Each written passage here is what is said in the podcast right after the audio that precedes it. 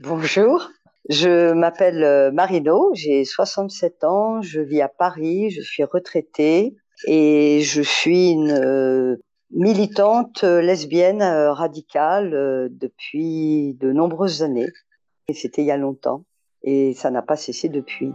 Bonjour et bienvenue sur le podcast Rebelles du genre. Nous sommes des femmes militantes pour l'affirmation et la protection des droits des femmes basés sur le sexe et donc notre biologie. Le sexe est la raison de notre oppression par les hommes, et le genre en est le moyen. Nous sommes les rebelles du genre. Nous observons aujourd'hui avec fureur des hommes qui envahissent nos espaces, agressent nos sœurs, revendiquent nos droits. Conditionnées à la gentillesse et touchées par leur victimisation, les femmes mettent en général un certain temps à comprendre l'arnaque du mouvement transactiviste et commencent souvent par soutenir cette idéologie. Puis elles ouvrent les yeux, constatent sa violence et la refusent. Ce podcast est là pour donner la parole à des femmes qui expliqueront pourquoi et comment elles sont devenues critiques du genre et qui témoignent de leur parcours. Écoutons leurs paroles.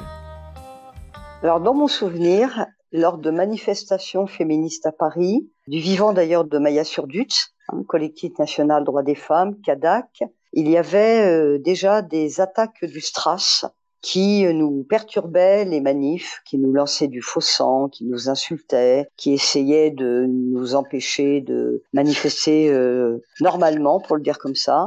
Et en fin de manifestation, il y avait souvent euh, des altercations qui n'en venaient pas aux mains entre des jeunes féministes et puis des personnes militantes du Stras. Et je me souviens très bien qu'une fois à Bastille, à l'arrivée, j'ai dit à Maya, mais ça prend de plus en plus d'ampleur, euh, leurs attaques, euh, leurs menaces, leur intimidation, et il va finir par y avoir des problèmes euh, lors de manifestations et peut-être même à la fin. Et je me souviens que Maya m'avait dit, mais oui, bien sûr, Marino, mais on ne peut pas les empêcher de manifester sur la voie publique. Voilà, ça c'est le, le souvenir le plus ancien que j'ai avec le Stras. Mon plus ancien souvenir de menaces transactivistes date de la dernière rencontre de la coordination lesbienne en France qui eut lieu en 2017 à Metz, euh, dans l'Hérault. L'association Fier venait depuis deux, trois ans aux rencontres. Fier se présente comme une association féministe radicale et révolutionnaire créée en 2013, portée par des lesbiennes, bi et trans, qui vise à détruire le cis, hétéro-patriarcat. Toujours est-il que cette année-là, Anne B. avait été invitée pour intervenir sur la question trans, thème qui faisait débat dans le milieu LGBT. À peine avait-elle commencé son intervention que les militantes de Fier la prirent à partie au prétexte des définitions ou vocabulaire employés et qui ne convenaient pas et elle voulait l'empêcher de poursuivre et l'interrompait sans cesse, car estimait que Anne déniait la souffrance des trans et ne savait rien de ce sujet. Ce fut très difficile de leur faire entendre raison pour qu'elles arrêtent leurs attaques et qu'elles attendent la fin de l'exposé pour en débattre. Tout au long de l'intervention d'Anne, très perturbée par ce qui arrivait, les militantes de Fier soupiraient fort, ricanaient, faisaient des commentaires presque à voix haute, et la salle était partagée entre celles qui voulaient écouter et celles qui se sont mises de leur côté et critiquaient l'intolérance de la CLF. Il faut dire que de plus en plus de lesbiennes queer venaient aux rencontres, étaient très LGBT, alors que la coordination avait quitté l'inter-LGBT en 2013 à cause de désaccords politiques et idéologiques, pour faire court. Certaines auraient volontiers ouvert les rencontres aux gays, aux trans. Ces lesbiennes queer commençaient à contaminer une majorité silencieuse et passive. On avait l'impression que la poignée de militantes que nous étions demeurions isolées. Alors nous étions évidemment contre la GPA, contre le système prostitueur. Fier, ce jour-là, a tenté de mettre le bazar, provoquer peut-être même un putsch, et a interpellé les organisatrices de façon très virulente. En 2023, Anne n'aurait sans doute pas pu faire son intervention, car l'objectif des transactivistes est de censurer et interdire toute parole contraire à leur idéologie. En novembre 2017, la CLF vote sa dissolution à l'unanimité lors de son AG annuel. De toute façon, la CLF avait vécu et les temps changeaient, et il fallait la protéger de la récupération et dégradation. Il y a bien même actuellement la nouvelle collective lesbienne qui a repris des dossiers et actions en cours, mais je n'en fais plus partie.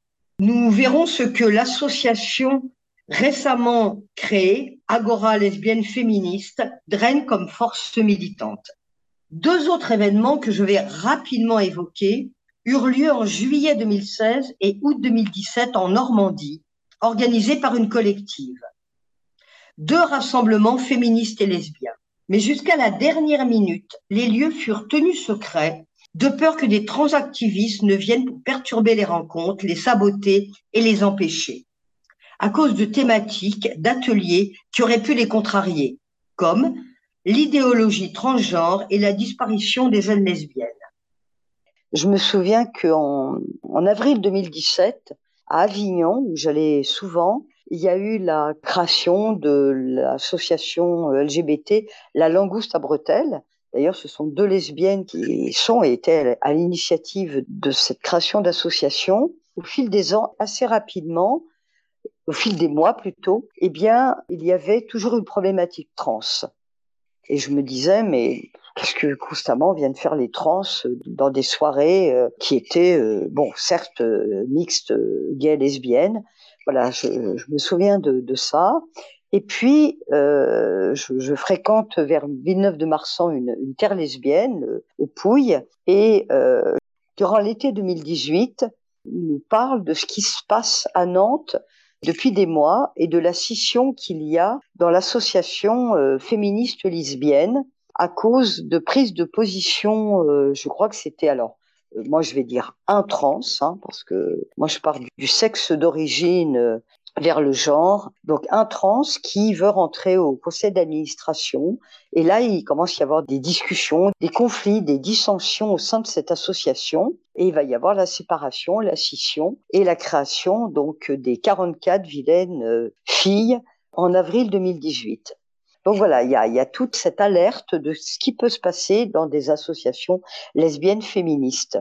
Et puis, euh, du CEL, Centre évolutif Lilith de Marseille, euh, nous alerte de plus en plus sur euh, la problématique du transactivisme et euh, de leur offensive. ça confirme ce qui s'est passé à Nantes, veulent entrer dans des associations lesbiennes féministes et que peut-être, enfin, faudrait modifier les statuts du CEL afin que on puisse être protégé de ce qui s'est passé à Nantes et que n'arrivent pas au CA euh, des personnes trans.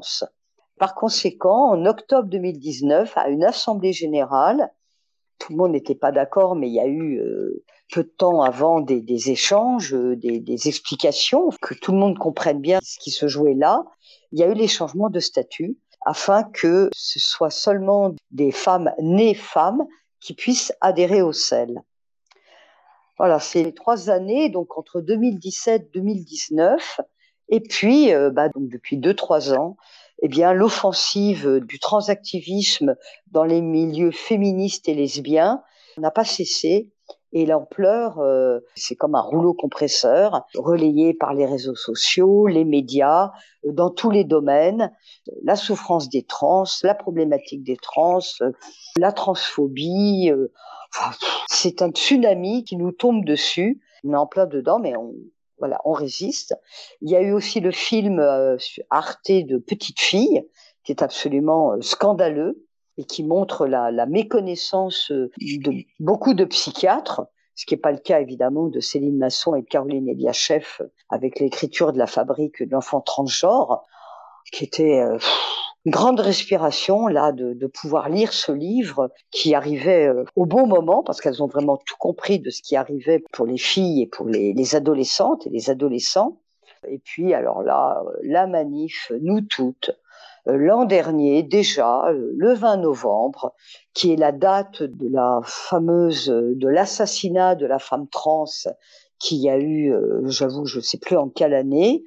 Je, je, fais vraiment là très rapidement une parenthèse je n'ai rien contre les personnes trans, mais voilà, ce qui est important, c'est ce qui se dit après le mais. Je suis euh, tout à fait révoltée par le transactivisme.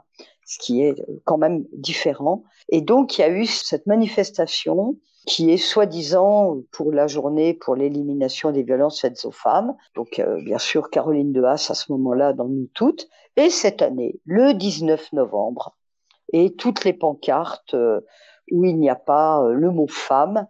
L'année dernière, il y avait même par rapport à la transphobie. Et là, la, la révolte atteint son acmé pour moi sur cet effacement totalement des femmes et du détournement d'une date euh, anniversaire extrêmement symbolique qui est le 25 novembre. Et fort heureusement, il y a des villes en France qui résistent aussi au tsunami de nous toutes, qui est euh, un groupe euh, de personnes qui ne sont absolument pas féministes et qui sont tout à fait pour défendre la prostitution, le port du voile.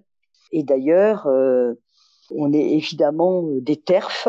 Si on ne dit pas leur slogan, si on ne défend pas euh, leur position, et d'ailleurs le Stras, en tout cas c'est ce qui m'a été rapporté, ça c'est peut-être du rapporté déformé, mais je n'en suis pas sûre, le Stras aurait dit que cette année, nous toutes, les aurait beaucoup mieux accueillis que l'année dernière Caroline de Haas. Ça montre un petit peu l'évolution, si on peut dire évolution, de nous toutes. Il y a également euh, ce qui s'est passé euh, en mai 2022 lorsque je me suis inscrite euh, auprès des culottés de Nice sans y adhérer pour un, un court séjour du côté de Barcelone. Naïvement, j'ignorais que les culottés de Nice étaient pro-trans. Je croyais que c'était une association lesbienne, féministe, pas forcément militante. donc c'est en cours de chemin que j'ai su que c'était une association qui pouvait, alors avec des guillemets, accueillir les, les personnes trans. Il n'y avait pas de trans euh, lors de ce séjour, mais il se trouve que la, la, veille du départ, je me suis retrouvée à dîner avec euh, les deux fondatrices des culottes de Nice et deux lesbiennes d'SOS homophobie. L'amie avec laquelle j'étais venue à Barcelone était avec d'autres personnes. Au cours du dîner, elles m'ont demandé comment cela se faisait-il que je m'étais inscrite au week-end à Barcelone, puisque j'aurais pu rencontrer des trans et que j'étais à l'époque administratrice, donc au conseil d'administration du CEL. Et elles étaient euh, évidemment euh, très scandalisées par les positions du CEL, évidemment TERF, et euh, je ne pouvais vraiment pas débattre, échanger. D'abord, elles étaient quatre, j'étais seule, c'était compliqué et c'était difficile pour moi de pouvoir euh, justifier mes positions féministes qui bah, justifiaient justement que je ne pouvais pas être favorable au, transactivisme et que je ne pouvais pas les rejoindre ni adhérer à leur association. D'accord. Donc tu t'es retrouvée euh, sommée de justifier euh, comment, en tant que lesbienne et en tant que féministe, tu pouvais ne pas être d'accord avec le fait de, de coucher avec une femme à pénis? Ah oui, bien sûr. Non, mais ça, c'était. Euh, je sais même pas si j'ai pu le dire. Parce que j'avais quand même euh, une pression sur moi et je me rends compte que oui, j'avais une accélération au niveau du cœur. Je me suis demandé comment allait se terminer ce dîner-là. Je m'y attendais pas et, j'ai eu l'impression d'être dans un guet-apens. J'avais pas pensé une seule seconde qu'on allait me reprocher d'être venu et de faire partie du conseil d'administration du CEL et donc par conséquent d'être une TERF. Donc c'est toujours, euh, quand on est pris par surprise comme ça, dans n'importe quelle situation, c'est toujours plus difficile de rebondir, surtout quand on n'a pas d'allié avec nous et qu'on ne s'y attend pas. Donc c'était pénible. Oui, c'était volontairement pénible. C'est-à-dire que jusque-là, quand on allait sur un événement lesbien, c'était pas la première question qui venait à l'esprit, c'est est-ce qu'il y aura des hommes? Ah oui. Maintenant, euh, si on fait la liste des associations lesbiennes féministes où seules des adhérentes seraient nées femmes et même socialisées femmes, oui, on les compte vraiment sur les doigts de la main. Et si on ne modifie pas les statuts, comme on a fait d'ailleurs euh, sur sa terre lesbienne près de Villeneuve, on a également modifié les statuts pour pouvoir euh, rester entre nous. Quand je dis nous, euh, c'est femmes, enfin lesbiennes, nées femmes.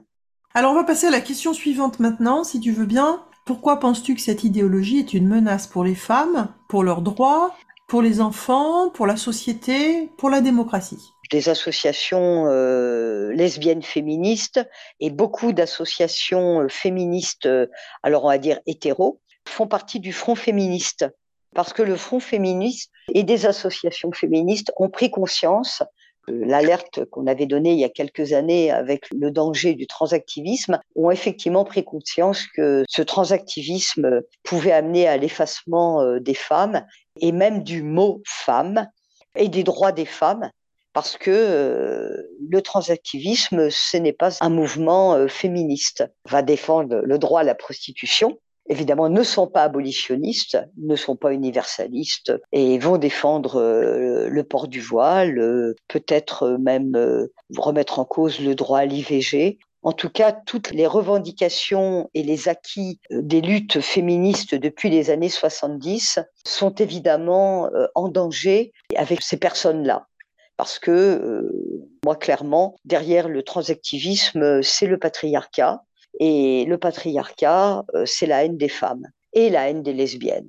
Donc ça fait plaisir de voir que un grand nombre d'associations féministes ont rejoint le Front féministe, ce qui n'est pas le cas de certaines associations féministes qui ne voient pas, je pense, n'ont pas encore conscience ou peut-être ont peur de prendre position par rapport euh, au rejet du transactivisme et de ce qui se passe en ce moment dans la société. Alors les enfants, les adolescents, les adolescentes en particulier, eh bien, je redis ce que j'ai dit tout à l'heure avec la fabrication de l'enfant transgenre. Oui, il y a un véritable danger pour euh, tous ces enfants vulnérables euh, et au moment de la puberté, beaucoup de filles autistes en particulier, et tout le questionnement tout à fait normal que des jeunes peuvent avoir par rapport à leur sexualité ou leur orientation sexuelle ou des questionnements. On quitte l'enfance, on n'est pas dans le monde des adultes,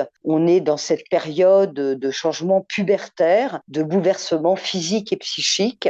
Et évidemment, moi, dans les années 68-70, euh, ou peut-être un petit peu avant, quand j'étais tomboy, eh bien, on m'aurait dit, écoute, ne t'inquiète pas, tu pourras être un homme parce qu'en fait, tu n'es pas né dans le bon corps et tu pourras avoir des bloqueurs de puberté et tu pourras même être opéré pour euh, être un garçon, euh, ce que tu es réellement, tu le sais, ça sera possible. Je pense que j'aurais entendu ce discours-là, moi, comme beaucoup de filles qui ne sont pas forcément devenues lesbiennes. Je me dis, qu'est-ce qui est en train d'arriver si, en plus, les parents n'ont pas leur mot à dire ou pratiquement pas? Si dans les établissements scolaires, il suffit que euh, un garçon ou une fille euh, demande d'être appelé par un prénom de l'autre alors moi je dis sexe, eux ils diront genre, eh bien euh, je pense qu'en France il va falloir que le gouvernement prenne conscience de ce qui est en train de se passer dans les écoles, dans les familles, dans la tête des enfants et des adolescents.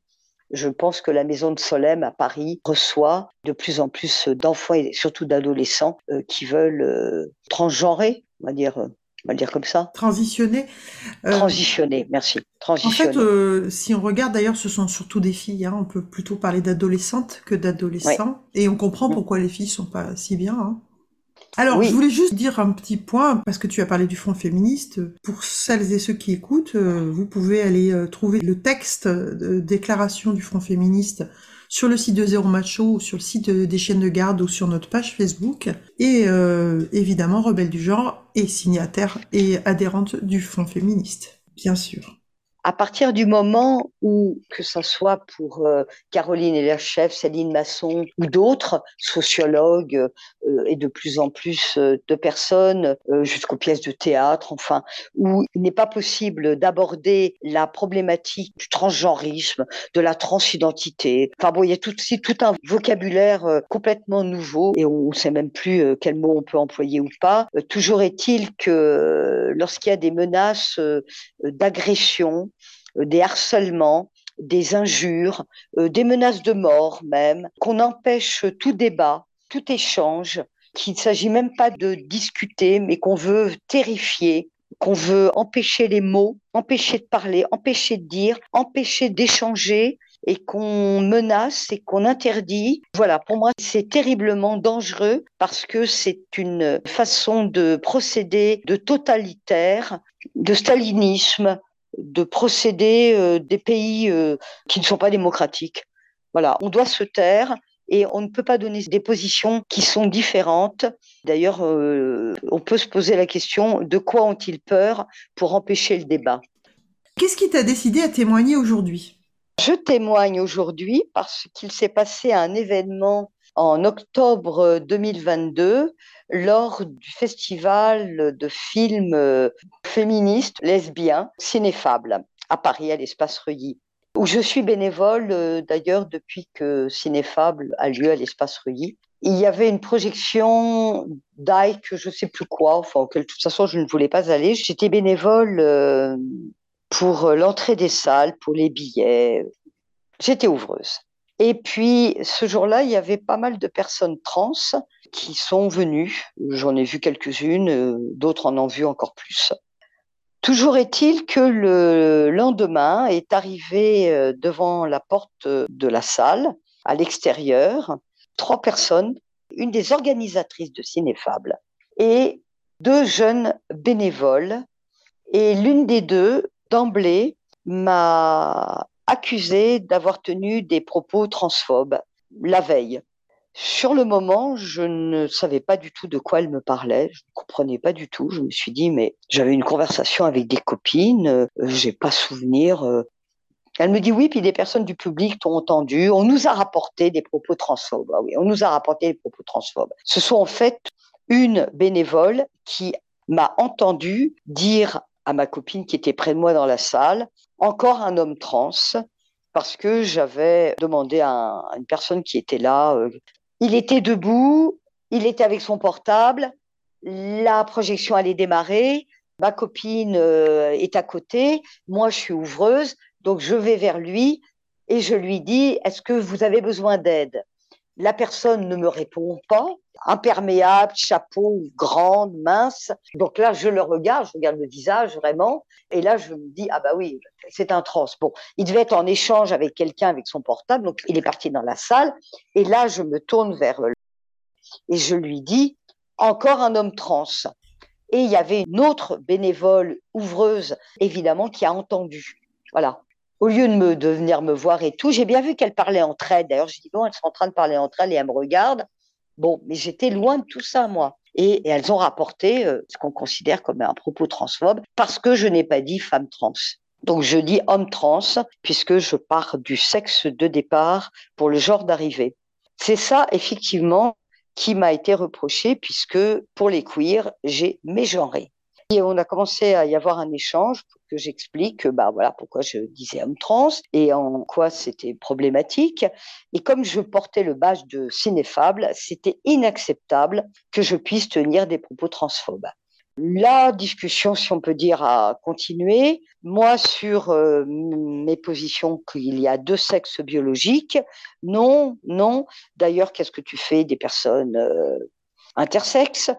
C'est là où j'ai dit, écoutez, dites-moi le pourcentage des personnes intersexes, mais euh, il y a deux genres, il y a le genre, il y a le ressenti, enfin voilà, tout le discours habituel euh, que j'entends depuis euh, des années de la part des transactivistes, jusqu'à ce qu'on me dise, ah mais tu n'es pas bien informé pour les personnes intersexes et si tu veux, on peut t'envoyer euh, de l'information. Alors là, sur ce, j'ai gentiment remercié, disant que question information, je crois que j'avais ce que je voulais et que on allait peut-être en rester là parce que de toute façon, on ne se mettrait pas d'accord. Et c'est après cela que j'ai déclaré que j'arrêtais d'être bénévole à Cidéfable qu'elle trouve d'autres personnes euh, pour ouvreuse, la caisse barre. Puisque j'étais considérée comme transphobe, je n'avais euh, strictement euh, rien à faire à Cinéfable. Donc j'ai enlevé le badge et puis j'ai informé bien évidemment mon réseau de copines de ce qui s'était passé jusqu'au communiqué de presse donc de Cinéfable qui dit que une bénévole qui a tenu des propos transphobes a été exclue. Non, non, non. C'est la bénévole qui a décidé de s'exclure, ce qui n'est pas du tout pareil. Ah, il faut quand même que je précise que une des responsables des bénévoles suite à cet événement, enfin cet échange donc dans Cinéfable, m'avait demandé de ne pas participer au débat qui pouvait y avoir après des documentaires. Et sur ce, je lui avais répondu que je n'étais plus qu'une simple spectatrice et que on était encore en démocratie et que j'avais encore le droit d'exprimer des opinions, même si ça ne plaisait pas. Voilà, c'est quand même important. Dans ce communiqué de presse, Ineffable s'est même déclaré euh, transphobe parce que une réalisatrice euh, brésilienne leur a envoyé un documentaire, mais ne pouvant être présente à Paris, avait proposé qu'une personne de l'équipe, je crois, puisse parler, enfin présenter son film ou être présent pour un échange, mais que c'était une personne trans. Et par mail, quelqu'un de l'organisation du festival aurait répondu que si cette personne avait une barbe, ça pouvait poser problème. C'est ce qui m'a été euh, rapporté. Et à partir de ce moment-là, la réalisatrice brésilienne a décidé qu'elle ne donnerait pas son documentaire. Et c'est une des raisons pour lesquelles, dans le communiqué de presse, l'équipe de Cinéfab s'aplatit, se met par terre pour s'excuser de leur transphobie. On croit rêver. Il faut savoir que la veille du dernier jour a été euh, tagué sur le mur de l'espace Reuilly euh, cinéfable transphobe. Ce n'est qu'un avant-goût de ce qui va se passer euh, pour ce festival dit féministe lesbien. Voilà, enfin ça c'est plus mon problème. Donc si on revient, on a une organisation de festival qui t'exclut comme bénévole parce que tu aurais tenu des propos qu'elle juge transphobe et que bon bref te font euh, te sentir suffisamment mal pour que tu décides de partir et qui elles-mêmes ensuite commettent le péché de transphobie. C'est ça, hein, par rapport à. Faudrait, faudrait que je relise leur communiqué. Si je sais pas. Mais elles font quand même. J'espère qu'elles font quand même bien leur autocritique euh, façon Moscou euh, ou, pas? Ah non non non non non non non. Alors attends, je vais, je vais rapidement essayer de le retrouver là. Euh, je l'ai pas loin du tout. Ah voilà. Communiqué jeudi 27 octobre, donc deux trois jours après. Hein. La 34e édition du Festival international du film lesbien et féministe de Paris s'est achevée dimanche 23 octobre 2022. Suite à plusieurs incidents transphobes, nous tenons à réaffirmer les valeurs du cinéfable. Le festival, organisé en non-mixité, se veut un lieu d'accueil et de sécurité pour toutes les femmes et ou lesbiennes, permettant à toute personne se reconnaissant dans l'une de ses identités de venir profiter de films lesbiens et féministes, d'expositions et de restauration. Cinéfab soutient les personnes trans et condamne fermement tout acte de transphobie pouvant avoir lieu au sein de l'association, du festival et partout ailleurs. Nous remercions les bénévoles et membres du public nous ayant signalé des comportements inacceptables lors du festival. Une bénévole tenant des propos transphobes a été immédiatement exclue de l'organisation. Lors d'une séance, des propos transphobes ont été tenus par des personnes dans la salle et notre prise de parole à la fin de la séance a été insatisfaisante et incomplète. Nous l'avons dit dimanche soir lors de la rencontre avec le public et nous le réaffirmons ici. Cinéfab condamne ces propos qui n'ont pas leur place au festival. La transphobie est un délit. Par ailleurs, en amont du festival, des échanges entre Cinéfab et Erika Sarmet contenant des propos maladroits, mais néanmoins transphobes de notre part, l'ont mené à demander le retrait de son film de la programmation. Nous présentons nos excuses à Erika Sarmet et à l'équipe du film A Wild Patience Has Taken Me Here. La communauté féministe et lesbienne inclut des personnes trans qui font partie de notre public et des artistes que nous mettons à l'honneur. Nous déplorons sincèrement les propos et les faits qui ont pu vous faire douter de nos valeurs. Nous présentons nos excuses et ne cautionnons en aucun cas des propos transphobes, qu'ils soient tenus par des membres de l'équipe, des bénévoles ou des membres du public. En vue de la prochaine édition du festival, nous nous engageons à nous former et à mettre tout en œuvre pour éviter ce type d'incident afin que Cinéfable reste un lieu accueillant et bienveillant pour tout notre public. L'équipe de Cinéfable. Ah ben c'est ce qui s'appelle s'aplatir. Hein. Voilà, c'est ce que j'ai dit. On peut dire que là, c'est carpette. Et nous, hein. Alors, et nous former avec Out France, je suppose. On vous remercie pour les gifles que vous voudrez bien nous donner. voilà, voilà. Tu comprends. Alors, sais peut-être pas bien exprimé ce que j'ai dit, mais leur communiqué s'aplatisse vraiment. Je sais plus ce que j'ai dit, se mettre à genoux par terre. Enfin bon. Euh, oui, c'est Nous sommes transphobes, boum, boum, boum, boum. Euh, S'il vous plaît, mettez-nous une gifle.